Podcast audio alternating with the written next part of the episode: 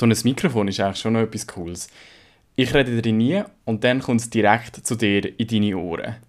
Früher hat man für das noch mühsam müssen Tonbändchen schneiden, die Sachen umtragen und nachher über den Radio-Äther einbringen. Und zum Glück haben wir jetzt das Internet und digitale Möglichkeiten, wo ich dann direkt zu dir kann kommen in dein Handy oder vielleicht lassest du das ja auch am PC oder sonst irgendwo, wo du gerade kannst Podcasts empfehlen.